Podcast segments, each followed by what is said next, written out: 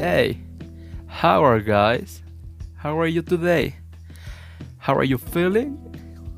Doing well? I hope very well. And as you know, my name is Luis Enrique Gonzalez Ayala, and welcome once again to your favorite podcast channel. Let's go, guys! In today's chapter, we will talk a little about what modal verbs are and when they are used. The modal verbs are auxiliary verbs. This means they, they do not conjugate with a grammatical person. So, they do not have an infinitive example. There is no to can, no gerund. Example, there is no meeting, and they have no participle. Example, there is no willet.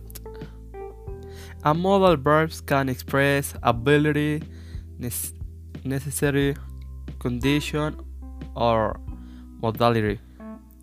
Yes, complex ideas.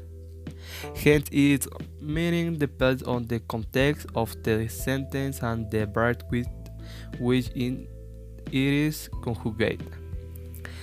The most used modal verbs in English are can, could, may, might, will, would, must, shall, should, and have to. There are four main characteristics of modal verbs. 1. They do not conjugate as we saw in the previous sections. 2. They modify or other verb, so after a modal verb, there is always a verb in its infinitive form. For example, you can eat better. Number 3 they express uh, certainty, ability, necessity, uh, willingness, and obligation.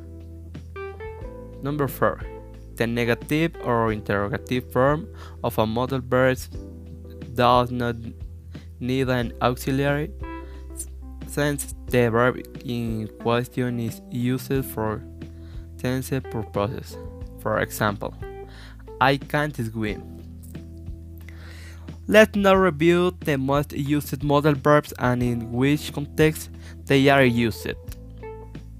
The modal verb can expresses ability of possibility and in Spanish we translate them as poder. Example I can speak English.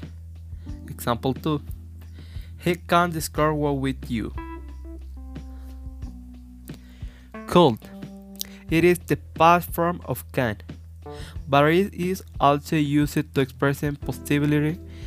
It is also used to ask questions with a tone of formality. Example You called using my chair? She could not go to the market with you. May. This modal verb is used to express possibility and probability. Examples She might pass the test. It might not snow tomorrow. Might. Might is used to have suggestions and possibilities and is also used for requests and offers. Example My sister might come home for my birthday. Or you might not arrive on time. Will. It is best known for expressing the future in English, but it is also used to express a decision made at the time of speaking or the intention to do something. Example He will call call me back or I won't go with you because would. It is used to make requests with the context and also receive the point of constant action in the past. For example, He would like a cup of tea, please. He will visit his sister every weekend. Must. Sometimes you can mean assumptions, but most commonly it refers to need or commitments. Examples He must be back by tomorrow. And you must not litter. Shall. In recent times, it has fallen into disuse in the United States with the informal language, but in the United Kingdom, it is still common. Moreover, its meaning is the same as will. Example: It shall be at, it shall be at your wedding, or you shall not go to the party. Should. This verb is translated into English as the verb has the idea idea of an obligation or recommendation. Example: You should take your medicine, and we should not be in this meeting. And how to? It's not really the swindle used because it's a synonym for shoot, but it's worth reviewing some example. She she hugged to with her sister, or we hug hug no assume the worst. That was the time this week, folks.